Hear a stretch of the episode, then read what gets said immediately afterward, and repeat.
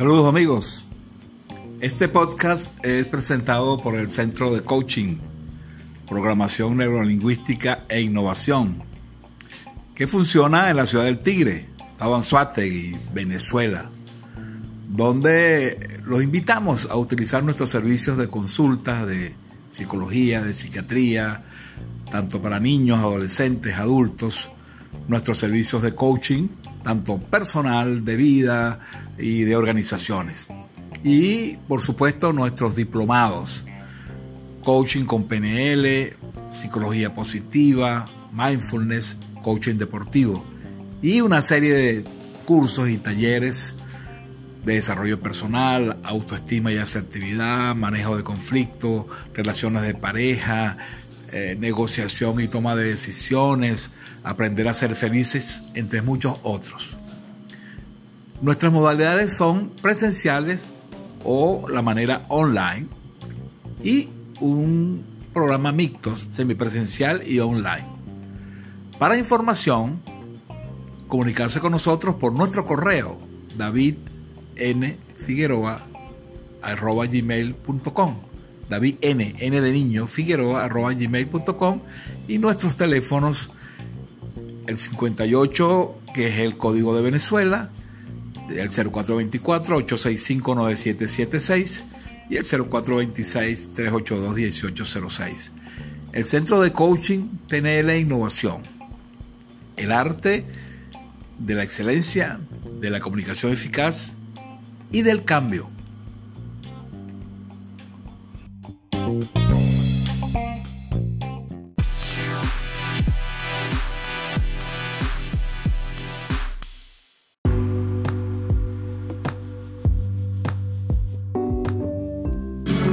Aprendiendo a Vivir, un programa para que mejore su calidad de vida, para ayudarle a cambiar en positivo y para manejar elementos que valen la pena que domine y comprenda.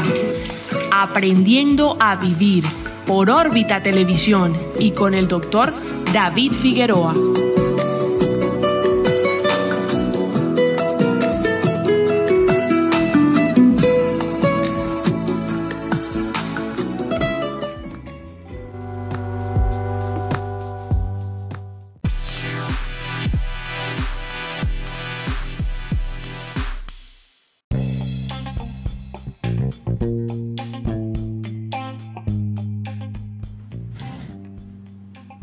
Saludos amigos, les habla el doctor David Figueroa, médico psiquiatra.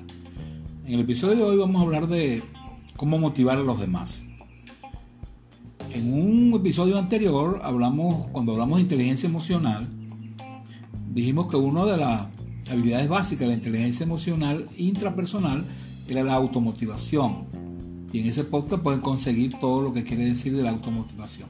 Pero hoy quisimos completar este tema, hablando de cómo hacemos para motivar a los demás, que es un tema que, interesa a muchas personas, a la familia. La familia siempre pregunta cómo motivo a mis hijos, a, los amigos y sobre todo en el ámbito laboral, ¿no?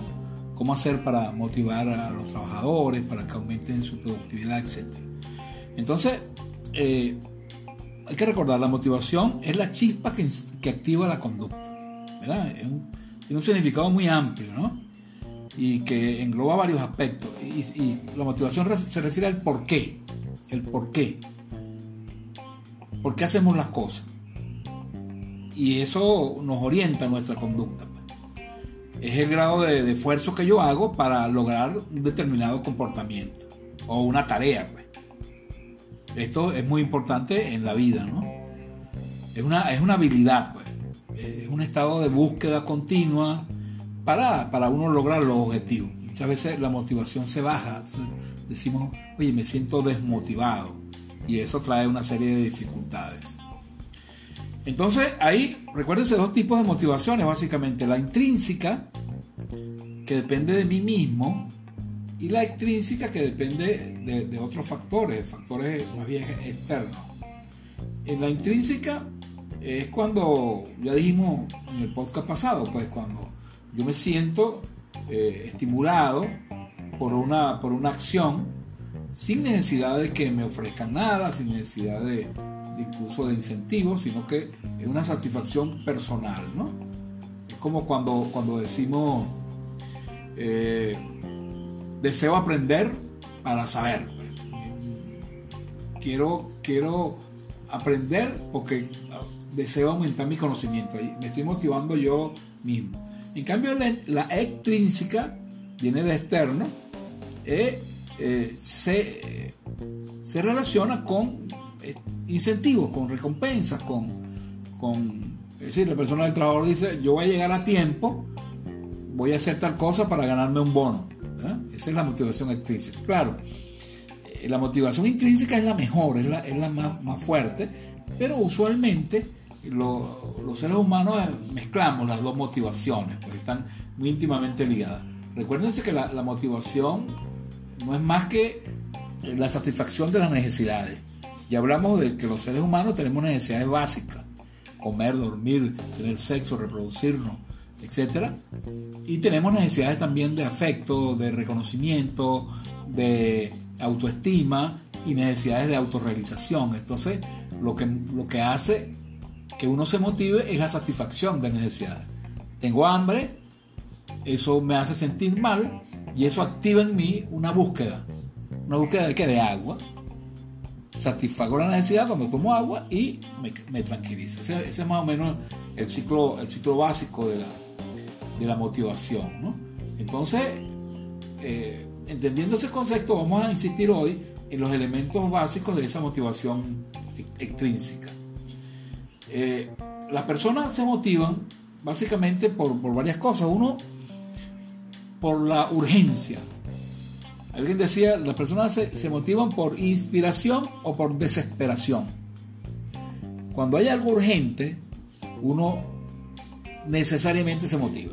Si es urgente hacer esto, y uno, uno se motiva, pues, Pero además de eso, también uno, uno se motiva por, por inspiración, ¿no? por hacer cosas que uno le gustan, por desarrollarse, por, por hacer eh, alguna actividad que, para uno tiene un gran valor también. También uno se motiva mucho por la pertenencia, cuando uno pertenece a un grupo social, a una familia, a una comunidad. Y por supuesto, el cuarto elemento para que uno se motive son los incentivos. Los incentivos que todos conocemos, pues son de varios tipos, no solamente monetarios, sino también incentivos desde el punto de vista de, conocimiento, de entrega una placa, una, certificación de reconocimiento, porque ahí se está satisfaciendo la, necesidad de, de satisfacer una necesidad que tenemos los seres humanos, que, que, precisamente una de ellas es de reconocimiento. Entonces, eh, es importante que uno, eh, algunos elementos básicos para que esa, esa, motivación funcione, ¿no? Es importante eh, motivarse positivamente, es decir, porque también hablamos la vez pasada de, que hay dos, dos, maneras de motivarse. Una es para lograr el objetivo, y otra es para alejarme de algo que me está causando, me está causando algún problema. Por ejemplo, yo puedo decir, eh, estoy motivado a, llegar al trabajo porque eh, si no llego me van a castigar. Eso es como, estoy motivado para alejarme de que me hagan un daño. O voy a llegar al trabajo porque me gusta, porque me hace sentir bien, etcétera, etcétera. o me acerco a algo o me, o me alejo de algo, ¿no? Entonces, los seres humanos siempre estamos actuando más o menos en, en esa, en ese rango, ¿no? Entonces, motivarse positivamente, es decir, el castigo se ha demostrado a lo largo del tiempo que tiene unas limitadas eh, posibilidades de, motivación y de cambio. Las amenazas, los, chantajes, funcionan, pero dentro de un contexto, y porque muchas veces generan una motivación como falsa, es decir, la persona hace las cosas pero como obligado, ¿no? Y al final todas las cosas que se hacen obligados este, no, no funcionan a, largo plazo. Entonces, como yo decía, es, importante motivarse eh, positivamente y motivarse adecuadamente. Adecuadamente es que cuando yo quiero motivar a alguien, yo tengo que eh, equilibrar las expectativas que yo quiero de esa persona. Quiero motivar a mi hijo a que estudie. Si le pongo una expectativa demasiado alta, tienes que sacar 20 puntos, tienes que ser el mejor alumno. Esto produce un problema de, excesiva requerimiento que puede producir mucho estrés, ¿no? Y puede convertirse en un elemento contrario, que, eso haga, que eso interfiera con el rendimiento de, la persona. Y puede producir más bien fracaso que, que éxito. Otra cosa en la motivación, la motivación sana, es que hay que motivarse en la constancia. Una característica básica de la motivación no solamente es activarse, la chispa se enciende, pero el asunto no es que se encienda, sino que se mantenga. Entonces, la perseverancia, la constancia, es un elemento central en la motivación. Y es precisamente uno de los elementos donde, más se falla.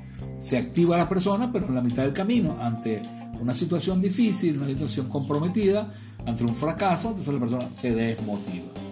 Entonces la perseverancia eh, es entender que las cosas que hacemos pueden salir bien, pueden salir regulares, o pueden salir malas incluso. Lo que hay es que aprender de la experiencia y siempre, siempre seguir, seguir adelante. Y el otro elemento de la motivación sana es motivarse de una manera placentera, ¿no? Así que la gente disfrute un poco de lo que está haciendo. Ya les decía, el sufrimiento, el dolor, el castigo no, no funcionan muy bien en los seres humanos. Cuando uno hace algo porque uno le gusta, realmente este, no, es un trabajo, pues ya se convierte en algo, en algo positivo, placentero. Entonces, por eso que es bueno eh, en los trabajos o con las personas ver qué es lo que realmente quiere esa persona. Porque si, si, si tratamos de motivarlo hacia algo que no le gusta, que no le da placer, vamos a tener ese, obstáculo, ¿no? Ese obstáculo de manera permanente. Entonces, de forma positiva, que sea placentera, eh, no tomar eso como, como, como, como el castigo, sino más bien buscar la manera de, de, que la persona se incorpore. Y ahí aparece precisamente la, motivación intrínseca. De ahí se origina la motivación intrínseca, entonces se combina con la extrínseca y produce una excelente motivación. Entonces, nosotros tenemos muchas fuentes de motivación también. La primera fuente somos nosotros mismos, ¿no? Pero también, obviamente, una fuente de motivación es el entorno, donde nos desenvolvemos mi entorno personal, mi entorno emocional, mi entorno ambiental, ¿no? Hay, hay, hay mucho, mucho elemento que está ahí, ¿no? En los trabajos, ¿no? Como, como el trabajo, qué tipo de horarios hay y los incentivos, ¿no? Los incentivos. Un programa de incentivos que sea sincero, que sea justo, que sea proporcional, que no sea discriminativo, es un buen sistema de, incentivos, porque bueno, en última instancia uno realiza una actividad, realiza un trabajo y obtiene con justa medida una, recompensa para hacerlo. Eso, es muy natural y muy normal. Entonces, los sistemas de incentivos en las empresas están, están muy bien desarrollados y, los psicólogos organizacionales hacen todo un trabajo en relación a eso. Eh, donde hay oportunidades de promoción laboral, por ejemplo, es un gran estímulo, ¿no? Si, haces esto, puedes desarrollar carreras, puedes lograr una serie de cosas, ¿no? y lo que se llama la motivación al logro, reconocimiento de los logros, eh, sentirse apoyado, valorado, ¿verdad? Y además, para uno motivar a alguien también tiene que darle los medios adecuados para poder realizar la tarea, ¿no? Como decimos ahorita con, con la cuarentena, queremos motivar a la gente a la cuarentena. Está bien, porque es necesario. Pero bueno, para motivar a la gente a la cuarentena tenemos que garantizarle un mínimo de sustento básico, de comida, de agua, de, lujo, etcétera. Porque indudablemente, si yo eh, simplemente no ofrezco esos medios necesarios, esa motivación fácilmente puede decaer. Pues, ¿eh? Entonces, una fuente también importantísima de motivación con los hijos, con los trabajadores, es eh, que sea una motivación producto de, de, de debates, debates democráticos, de análisis de las cosas, de, evaluar el problema, de escuchar a la gente, escucharlo, escucharlo, oír sus propuestas, canalizarlas y llegar a acuerdos. Cuando eso es así, la persona lo hace con mucho, con mucho más, con mucho más entusiasmo, pues, por supuesto, ¿no? Eh, la justicia en los salarios, por ejemplo, lo adecuado. Uno de los grandes problemas ahorita en nuestro país es que, bueno, los salarios con la inflación no están absolutamente desfasados de, de la subsistencia. Una persona está ganando un salario mínimo de 2 dólares. Eso, por supuesto, desestimula el trabajo. La gente dice, bueno, ¿para qué me sirve trabajar? Cumplir un horario, etcétera. Entonces, eso más bien está estimulando el, trabajo informal y, que la persona está buscando otra manera de sobrevivir. Entonces, estamos claros, la, diferencia entre la extrínseca y la intrínseca tiene que ver con esas cosas, pero que al final, repito, este, ambas, ambas, ambas se unen, pues. Y, uno logra que esa motivación, sobre todo, sea permanente en el tiempo, ¿no? El, eh, hay un elemento importante en el aspecto laboral y en el aspecto en general de los seres humanos que es lo que se llama la, motivación al logro. Realmente los seres humanos tenemos motivaciones al logro, tenemos motivaciones de afiliación, de, pertenencia y tenemos motivaciones de poder. Son, tres, tres, fuentes de motivación que usualmente uno las la, observa. ¿no? Eh, en la motivación al logro, que quizás es, es muy importante, eh, la persona logra por, lucha por un logro personal más que los premios en sí el logro personal, intrínseco. Sientes deseo de lograr algo mejor, más, más eficiente, sientes deseo de hacer mejor las cosas, busca situaciones para asumir responsabilidades, eh, se plantea metas, eh, se plantea pues todo un plan de acción para lograr esos objetivos y, entiende pues que, que en ese camino pueden haber éxitos, pueden haber fracasos, etc. Entonces, la persona eh, con motivación al logro tiene esa característica. La, otra motivación es la motivación de afiliación, motivación de pertenencia, ¿no? que, la persona siente como un deber, como un compromiso con su familia, con su empresa, con su comunidad, este, poder estar dentro de los estándares de, esa organización, ser cooperativo, hacer nuestro, nuestro aporte, ¿no? Y la otra motivación, que es la motivación al poder, ¿no? Que ya es una motivación que, muchas veces se escapa de la situación. Hay gente que lo que la motiva es, llegar al poder. El poder no es más que la, la capacidad que yo tengo que los demás hagan lo que yo quiero. Eso es poder eh, de una manera muy sencilla, ¿no? Entonces, cuando yo estoy motivado nada más por el poder, este, eso me, va a traer algunas dificultades. Entonces, eh, para terminar, vamos a decir algunas cosas de, de, cómo no, cómo si queremos desmotivar, hacemos algunas cosas. Entonces es como 10 maneras de desmotivar a alguien. Si hago lo contrario, lo motivo. Por ejemplo, usted quiere desmotivar a alguien, bueno, ignore sus logros. Quiere desmotivar a sus hijos. Cuando le haga algo bueno, no lo reconozca. Simplemente cuando haga algo malo lo castiga, lo censura, lo critica, pero si hace algo bueno no hace nada. Eso es lo peor. Es un factor muy, muy, muy deteriorante de, la motivación. Ignorar los logros. Reconocer los logros y reconocer también las dificultades y, las fallas. ¿no?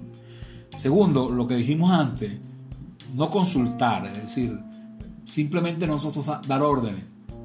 Es decir, esto hay que hacerlo y muchas veces sin ni siquiera una explicación, sin ni siquiera una argumentación, sin ni siquiera dándole la posibilidad a la otra persona de que haga su aporte. Entonces, eso, produce resistencia, ¿no?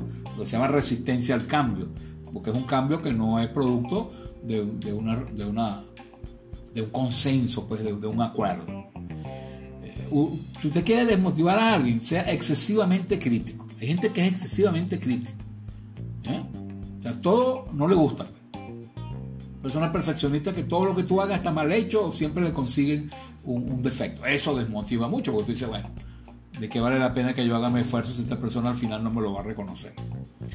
Otra forma de, desmotivar es cuando uno pone muchas muchas reglas y muchas veces innecesarias. Eso tanto en la educación como en el ambiente laboral. Hay muchas reglas eh, innecesarias que hacen como más difícil que yo pueda desarrollar mi meta. Las cosas hay que tratar de hacerlas de la manera más, más práctica, más pragmática y más sencilla. otra forma de motivar, cuando yo soy el motivador de, mi hijo, o de un familiar, o de un amigo, eh, no dejar que me moleste con sus problemas. Es decir, la persona se va a acercar a ti te va a plantear algo, yo digo, no, no, yo con tus problemas no me los planteé porque esa es otra cosa. Yo lo que me interesa es que tú hagas el trabajo, hagas tal cosa, o que estudies y cosas. eso, por supuesto, disminuye la fuerza que yo tengo como motivador hacia esa, hacia esa persona. Muchas veces se estimula competencia innecesaria entre las personas. Sucede mucho en el, ambiente laboral, ¿no? La gente se pone como a competir y no hay una concepción de equipo, de interacción, que tenemos objetivos colectivos que son más importantes que los objetivos individuales. Entonces hay que, hay que tratar de evitar un poco estimular esas competencias innecesarias. En la familia, con los hijos, a veces los hermanos compiten y eso es innecesario y eso no es bueno para la motivación. Otra cosa, por supuesto, ya lo dijimos, ¿no? El no reconocimiento. No lo apoyo, pero espero eh, resultados espectaculares, pero no lo apoyo. ¿Ah? El día tengo que darle, si una tarea tengo que darle los elementos para que pueda cumplir la tarea pues, y apoyarlo, estar con él, etcétera, etcétera. No solamente esperar que los resultados van a caer del cielo, ¿no? Otra cosa es cuando las cosas salen mal, ¿no? Que es eh, echarle la culpa al otro de todos los fracasos. Aquí el fracaso, culpable eres tú. El muchacho empezó a salir mal en el colegio o no cumplió la cosa, el culpable eres tú. Y entonces a lo mejor, bueno, puede ser que tenga su cuota, pero es posible que haya otras responsabilidades, incluido nosotros mismos. Entonces hay que hacer una evaluación de, ese fracaso, una evaluación objetiva, con una actitud autocrítica de corregir lo que haya que corregir. Entonces, no, no nada más echarle la culpa a la persona, porque ya dijimos, pues es una manera de desmotivar. Por supuesto, aquí se incluye también la, descalificación, ¿no? Eh, es un arma mortal contra la motivación, descalificar a la gente. Es que tú no sirves, es que tú eres torpe. ¿Cuántas veces te lo voy a explicar? Esa es una descalificación. Acuérdense, cuando vayan a hacer una crítica, no critiquen a la persona, critiquen a la conducta. Si alguien hizo algo malo, yo le digo, tú en este momento específicamente hiciste esto malo.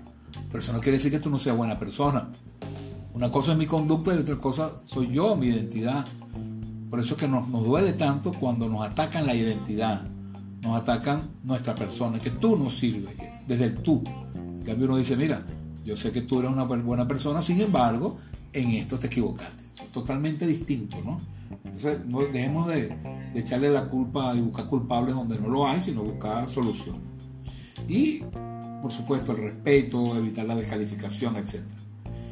Y lo otra sería la intolerancia, ¿no? La intolerancia. Muchas veces somos intolerantes ante los errores, ante las fallas. Eso eh, desestimula muchísimo, ¿no? porque el que no arriesga no gana, ¿no?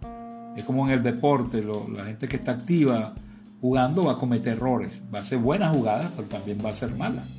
Si no quiere fallar, bueno, no juegue. Entonces, en los últimos tiempos se ha hecho todo un, movimiento de, de darle mucho valor a los errores, que los errores enseñan, que los errores uno aprende mucho, que los errores incluso son necesarios y son inevitables en la vida. Son inevitables en la vida. Uno trata de no cometerlos, pero no, no colocarlos como algo excepcional o como algo fuera de, lo común. Pues. Es decir, sacarle provecho a los errores. Sacarle provecho a los errores. Como las derrotas, ¿no? Las derrotas muchas veces enseñan más que las victorias. Las derrotas te generan un proceso de, de autoevaluación y de buscar buscar soluciones. Entonces, si nosotros logramos hacer lo contrario de estas 10 últimas cosas, nosotros estaríamos motivando a las personas para eh, desarrollar determinadas conductas y, lograr determinados objetivos y, metas, ¿no? Entendiendo, como les dije antes, integrando, integrando, pues, que no basarnos en un aspecto, es decir, si te doy dinero, si te doy esto, tú lo haces, sino porque eso, eso quedarse un poco como, como enredado en eso, sino que los incentivos son necesarios, los incentivos hay que hacerlo, pero también la motivación personal. Yo hago las cosas porque me gustan, porque quiero hacerlas, porque siento que cuando las hago no solamente estoy resolviendo los problemas de los demás, sino me, estoy sintiendo bien conmigo mismo. Entonces, en conclusión, el tema de la motivación es un tema importante. Hay muchas enfermedades psiquiátricas donde se, se, pierde la motivación. Una de ellas es la depresión, ¿no? que la persona cuando está triste, está deprimido, una de las cosas muy típicas que le dice es que ya no me motiva nada. Estoy desmotivado. Cosas que antes me gustaba hacer, ahora no las hago. Pero ya es un signo de una enfermedad. Entonces muchas veces, aparte de todas las cosas que ya le dije, hay que también explorar que no vaya a ser cuando alguien esté desmotivado, es que tenga un problema de, depresión y haya que, actuar sobre la depresión como, como fuente primaria de desmotivación. Muchísimas gracias y hasta la próxima.